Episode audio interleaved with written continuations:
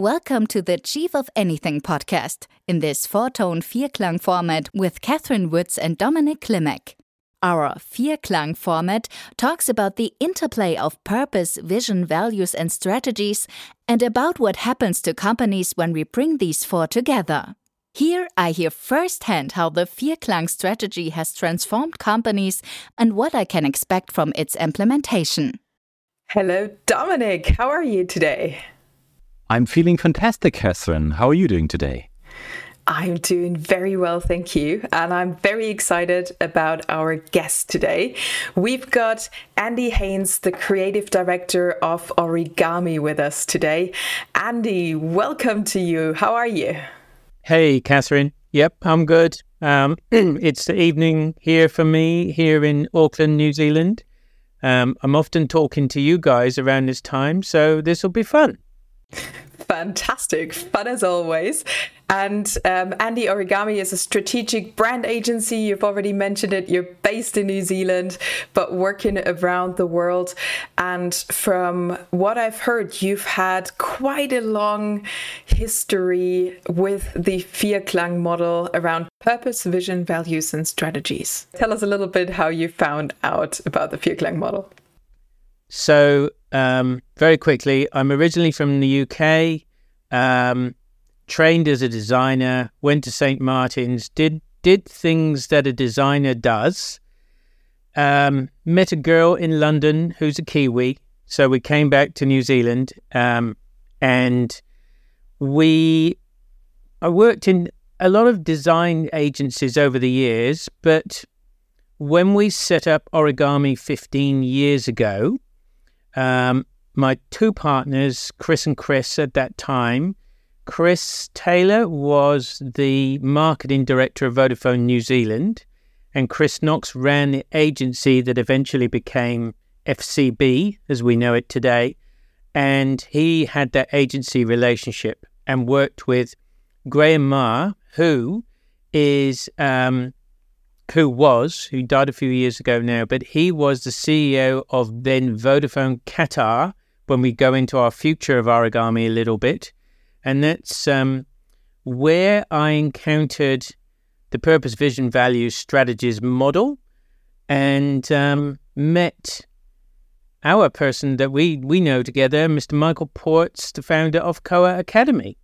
Wonderful, thank you. And for people who don't know, uh, like Grahame Maher, he's like the grandfather of the Vierklang model, and he ran Vodafone Qatar exactly like this. And when you go through the purpose, vision, values strategies for a workshop, you learn about this. And then, of course, Michael Ports, the founder of CoA Academy. If Graham is the grandfather, Michael is the father who has really made this Vierklang strategy coaching model big, helping companies to find a purpose, vision, values, and strategies. And Andy, what experience have you made regarding the Vierklang model so far?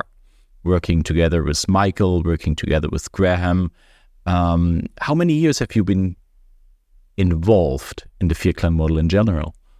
Um, I myself, 15 years, and then uh, Chris Knox in our business with the Vodafone business was previous to that. So I would say um, probably the business has been aware of it for at least 20 years. Um, but me personally, where I first learned about it and saw it come to life was uh, that Vodafone Qatar example. And right at the same time, we did another business, a very big gym chain here in New Zealand. It's a big, big global success. We used exactly the same thing. And um, it doesn't matter what the business is. We've done it for uh, a very big seafood company over here. Um, you can do it for very small businesses. It just brings everything together really successfully. Um, Michael often says, well, you know, the whole is greater than the sum of the individual parts. And this is what this does. I think it's the other thing that's great for me from a creative director point of view is it all happens on one single page. and all I need is an A4 sheet of paper, and that is the whole of the business strategy. It does not matter how big the business is, whether it's 10 people or 10,000. You wouldn't need another piece of paper if you get that all down and get it all right. And obviously, there's a lot of there's a lot of a journey to get there, but um, its simplicity is its beauty. That sounds awesome. And you're, you know, you've mentioned like it doesn't matter if we're small business or big business, we get it down to one page and it's all there. I imagine for you being, you know, at the side of the strategic brand agency, working with different brands, that would make a big difference for you as to how you approach your job. And I'm assuming probably also how quickly you get to the results everybody is looking for. Would that be all right? Yeah, as a creative, you often, and so part of our philosophy at origami is if you only remember one thing about origami, it is right first, brilliant second. And the brilliant second bit describes the creative, the right first describes the tr- strategic. Um, you've got to have the strategic right up front. I can color in anything in any direction but without that strategic force of planning, and the Vierklang purpose, vision, value strategies gives you that.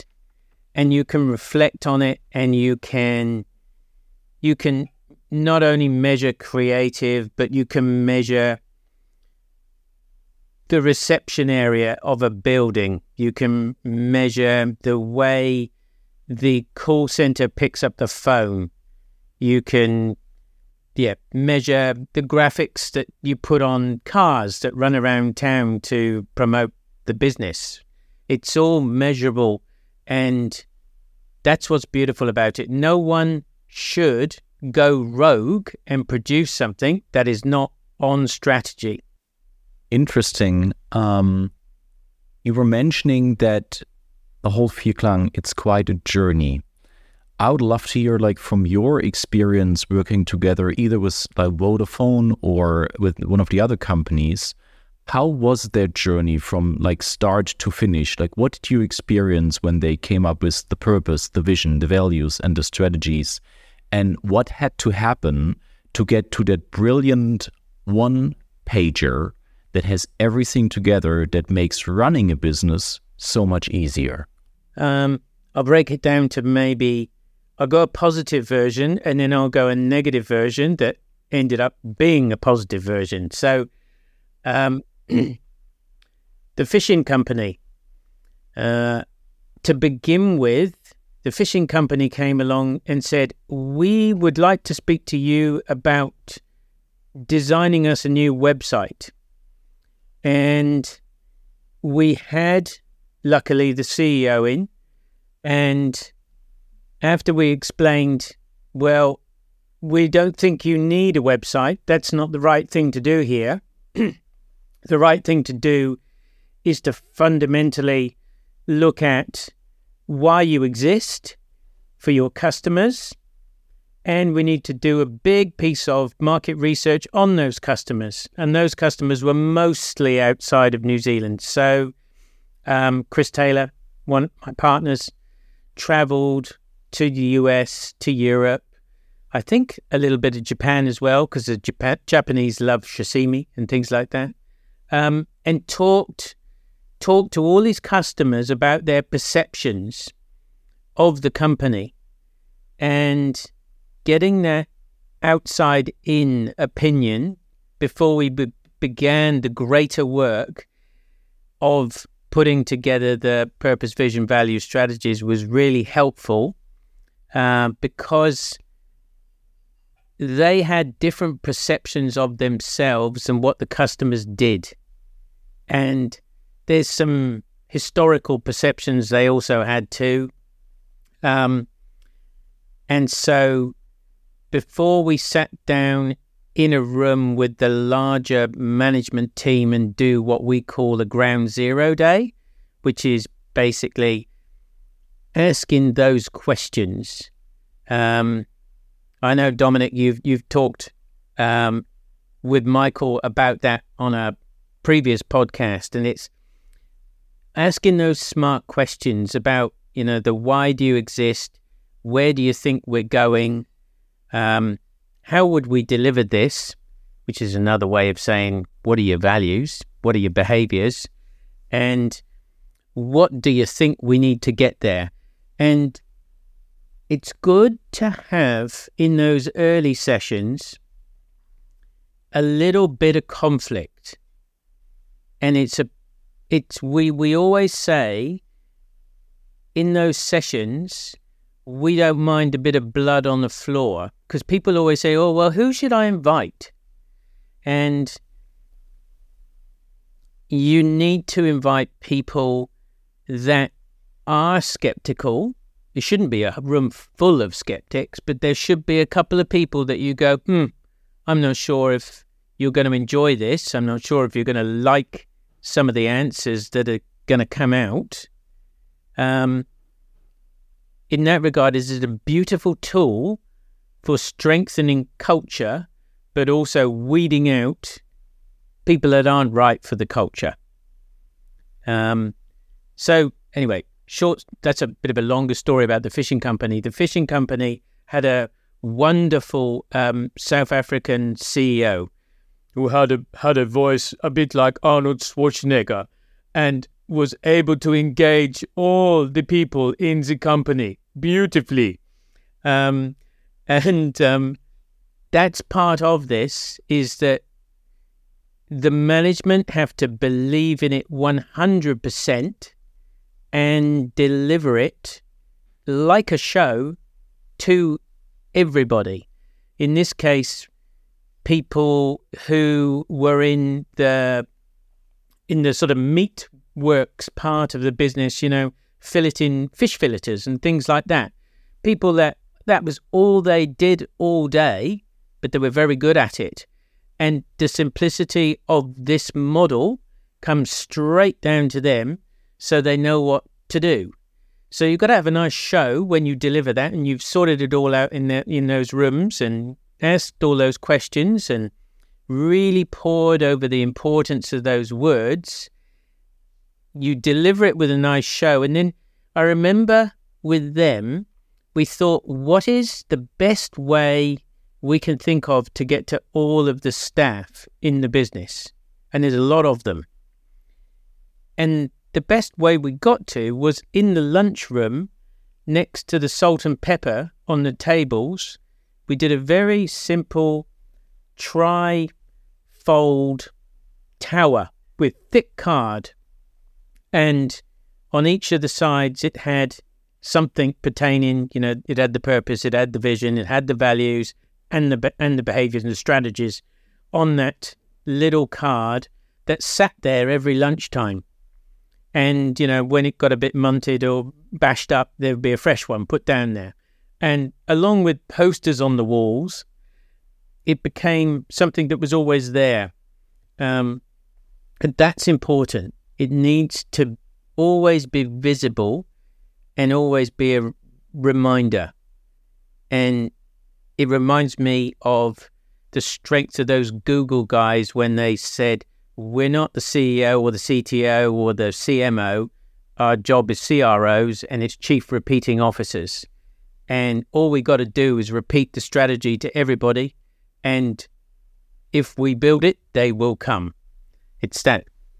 It's that sort of simple. It sounds to me like in the beginning they came to you and said, like, was it's a simple task, like we just need a website, which is something that a lot of companies have. Like we have the simple thing we need to do, and then there were different perspective on uh, how do we do it, and then uh, what they actually needed. So they wanted a website, but what they needed was the deeper cause. Like, why do we exist? Like running through the purpose, the vision, the values, and the strategies because having this makes it so much clearer how the website should look like and in the same process then involving all the employees getting them on board. And this is what i took from your example with the cards and the posters. Once you have that it makes it so much easier to get everybody aligned in the same direction. And what i also heard is if people they if they hardly disagree in the beginning, it can be so valuable because if I have a meeting talking about company culture and somebody says, no, we are not um, we are not this, we are not fun, we are more precise, and somebody doesn't fit in that company culture and I have a different perspective, having those people that do not align with that new culture leave the company is better for both of them because there's a one company only has one culture. If I don't fit to a certain company culture, I'm not doing myself a favor, and the company as well uh, has problems because there is a different culture. And aligning this by having those naysayers in the beginning, those critics, makes it so much easier to align the whole company and then to get everybody on board. Totally. Um, it's a powerful tool in that regard. And you you sit there occasionally in meetings that you know you know you're years down into doing um, well, you've done it for years. A, a, uh, uh, a purpose, vision, values, strategies hold the business, and you see new people come into the business, and you sometimes go, "Ooh, that's not on point." That sentence you just said, and where did you get that from? and what's your background? And yeah, and it's it's like a you you you have a reaction like a cat you know, with the hair goes on the back of your neck, and you go, "Oh, that's interesting." That's not. That's not. Well, I I might call it on brand being a creative, but yeah, interesting. I'll give you another quick instance of um, something that was not good, but then turned out turned out well. Um, about eight years ago or so, um, small real estate business in New Zealand um, wanted to do a property management uh, brand and came to us and we did it and we we used a model uh, not a purpose vision values culture model but we used a brand architecture model. And I, I can't quite remember the reason we did that at the time but I think it was just the simplicity of hit the ground running this is what we need. Brand architecture is also a beautiful model but not as all encompassing as that business plan on a page. Um, so we'd done that. The business had been really successful. And then earlier this year, I, I, you know, you sort of do projects and clients go away and, and that's that, and they're all set for a while. But earlier this year, they came to me and said, Andy, we were doing a project about our values. And we did it with this guy and he was really, really well regarded, absolutely professional, and um, we went and did it, but nobody knows how to use these values now, and all the young people in the organization actually don't even really know or understand what they mean. So it sounds great on paper, but it's not applied by anybody in the company. Okay. This guy was a a good, you know, business coach. Nothing wrong with him. He'd had success stories, but then, you know, oh, we want to do our values. In he came, did the values. And, and the other thing, that was the other thing they said, oh, Andy, when he did it, it felt like we were all in school and he was the teacher.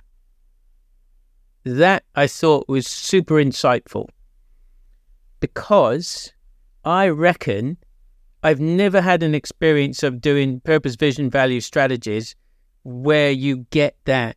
Oh, hold on, we're all kids in the room, and the teacher there, the teacher's the CEO, and he's teaching us. Oh, yes, well, you know, oh, you don't, you don't know anything, and I'm going to teach you. It's always a really nice collaborative um, piece. You know, there has to be some strategic thinking, and some people do take the leads on occasion, but it is collaborative, and it is communicated and talked about robustly. That's what nice nice about it as well. So I said, okay, that's a shame that that got a bit buggered up, and your poor young people have no idea what to do with this. I think it was old fashioned language. Um, so it probably thrust some stuff onto them without really going through that process of understanding. So I said to I said to the guys, well, listen, and they were a little bit nervous about Andy, we need this fixed. We know you can fix it, but we're not sure how. And I said, Well, let's not isolate values. I can smash you through a purpose, vision, value, strategy session in a really fast. Real estate agents, by the way, don't have a lot of time for anything except selling houses. They want to get on with their job, get in, get out, onto the next house sale. that might be a bit of an overgeneralization, but you can have people being bored on strategy sessions. Everybody needs to be engaged, taken on the journey. Um, hey, it's a bit like CoA masterclasses. It's entertaining, entertainment of business strategy. And if you were there and it was all like PowerPoint and it was all, you know, oh, here's a big slide I've got to read all these words through, people get bored and disengaged. So I got one of my junior designers because I went, okay, we need to engage all this youth audience there. We got them all to come in and we ran a purpose, vision, value strategies session within one morning. And because, and, and it was three directors there, all like this is now, eight years later, the number two real estate business in Australasia. So all of Australia, all of New Zealand, these guys are number two. They know what they're doing, but they just made that mistake to isolate those values we got through that so fast and it was so on point. And then over the next, say, probably a week, we tweaked words in the model. Just little tweaks here and there. But the guts of it got hammered out super fast, super efficient, super engaged. We had really good, quick arguments. Everything went on the page. Values got done as a part of it and then we released them visually in their own world to sort of go to everybody this is the values of the business and then there was a big show and tell and everybody got invited to um, an interactive art session and did paintings of they were almost like Klang paintings you know with the heart in the middle the three circles you know just expressed from a art point of view but that was just a really strong example of don't try to individualize these things. They all need to go together and work together. And that's that, Michael, you know, that's that the whole is greater than the sum of its parts. I love that, Andy, and thank you so much for kind of like bringing that back in and and mentioning it once more. It's so important to look at these things all together, and and you've said a few key things um, you said, well, we can't have people being bored in the workshop, right? So important to engage everybody, so important to have people buy into this because what happens if everybody gets bored, nobody listens, a few people contribute, then we don't have the buy in of the people that we need in order to bring our purpose to life, in order to make sure that our vision comes to life in these five years that we're planning for it. And in order to have people follow the values, number one, no good if nobody understands them. And number two, of course, once we do understand them, we buy into them, we start living them, magic, magic happens. And I loved your example of, of the tripods on, on the table in the in the first company you talked about and we've heard that from a few other people we've interviewed in these series. And our listeners, if you've listened to the other podcast, you'll you'll have heard of really creative ways of bringing this to life.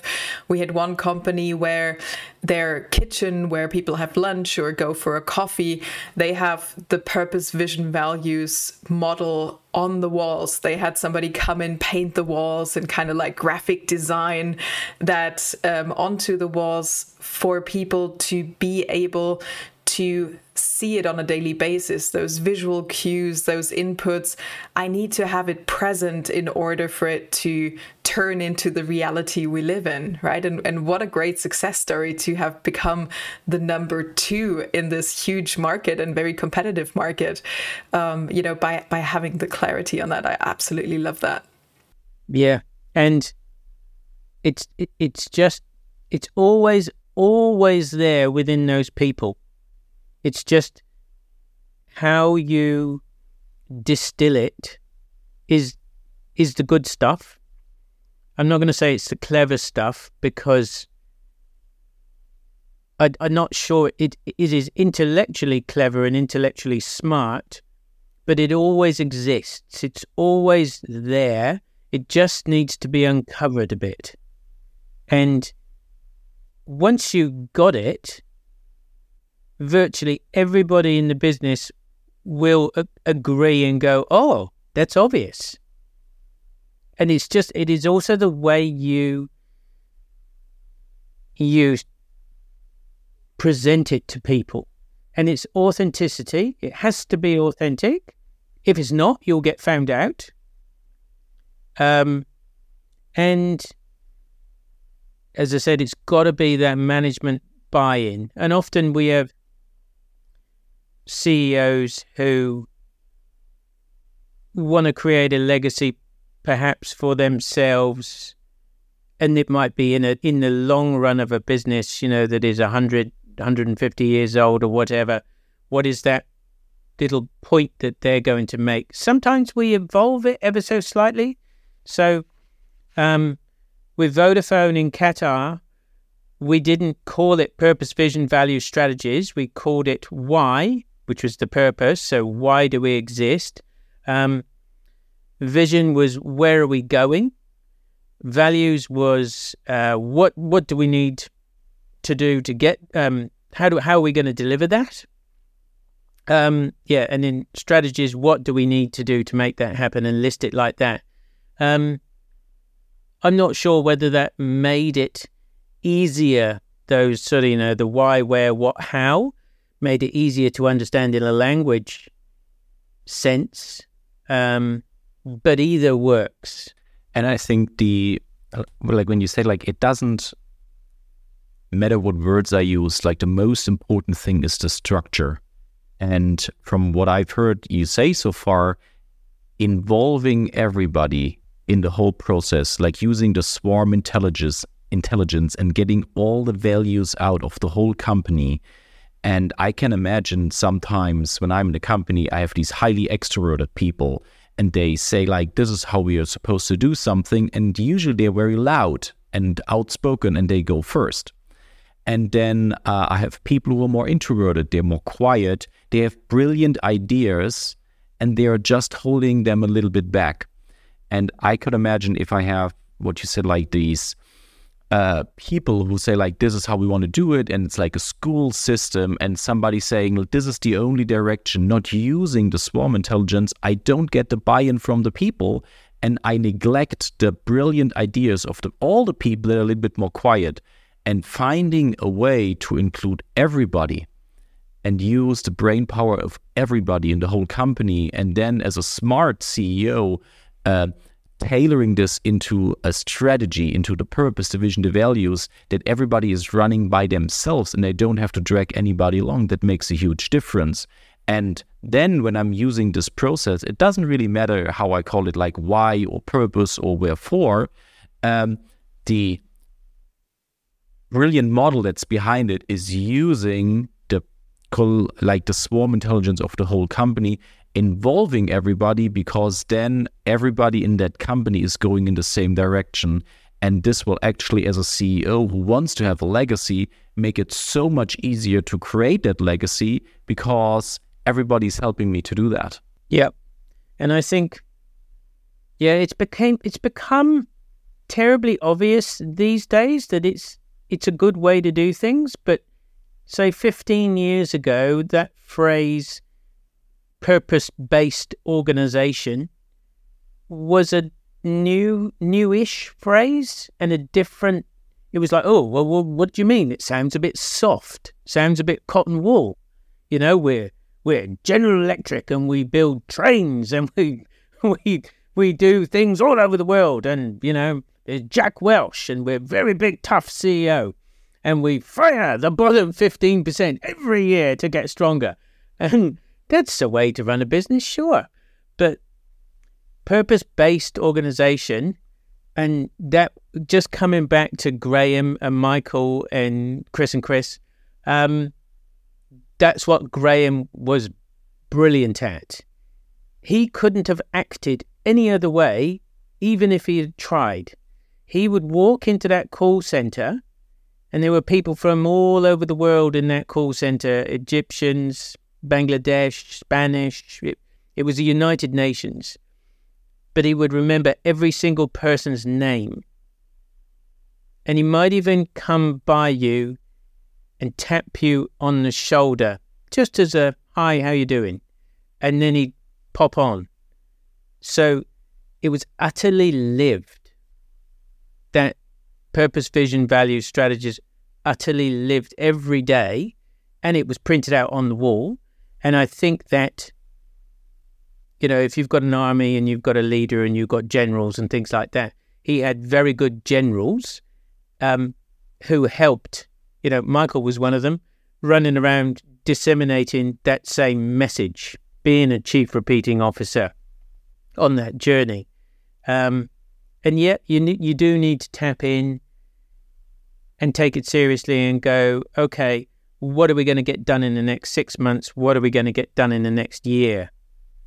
And sometimes, no, we cannot go down that road and do that particular thing because we haven't got our strategies on course or enough progress on certain strategies.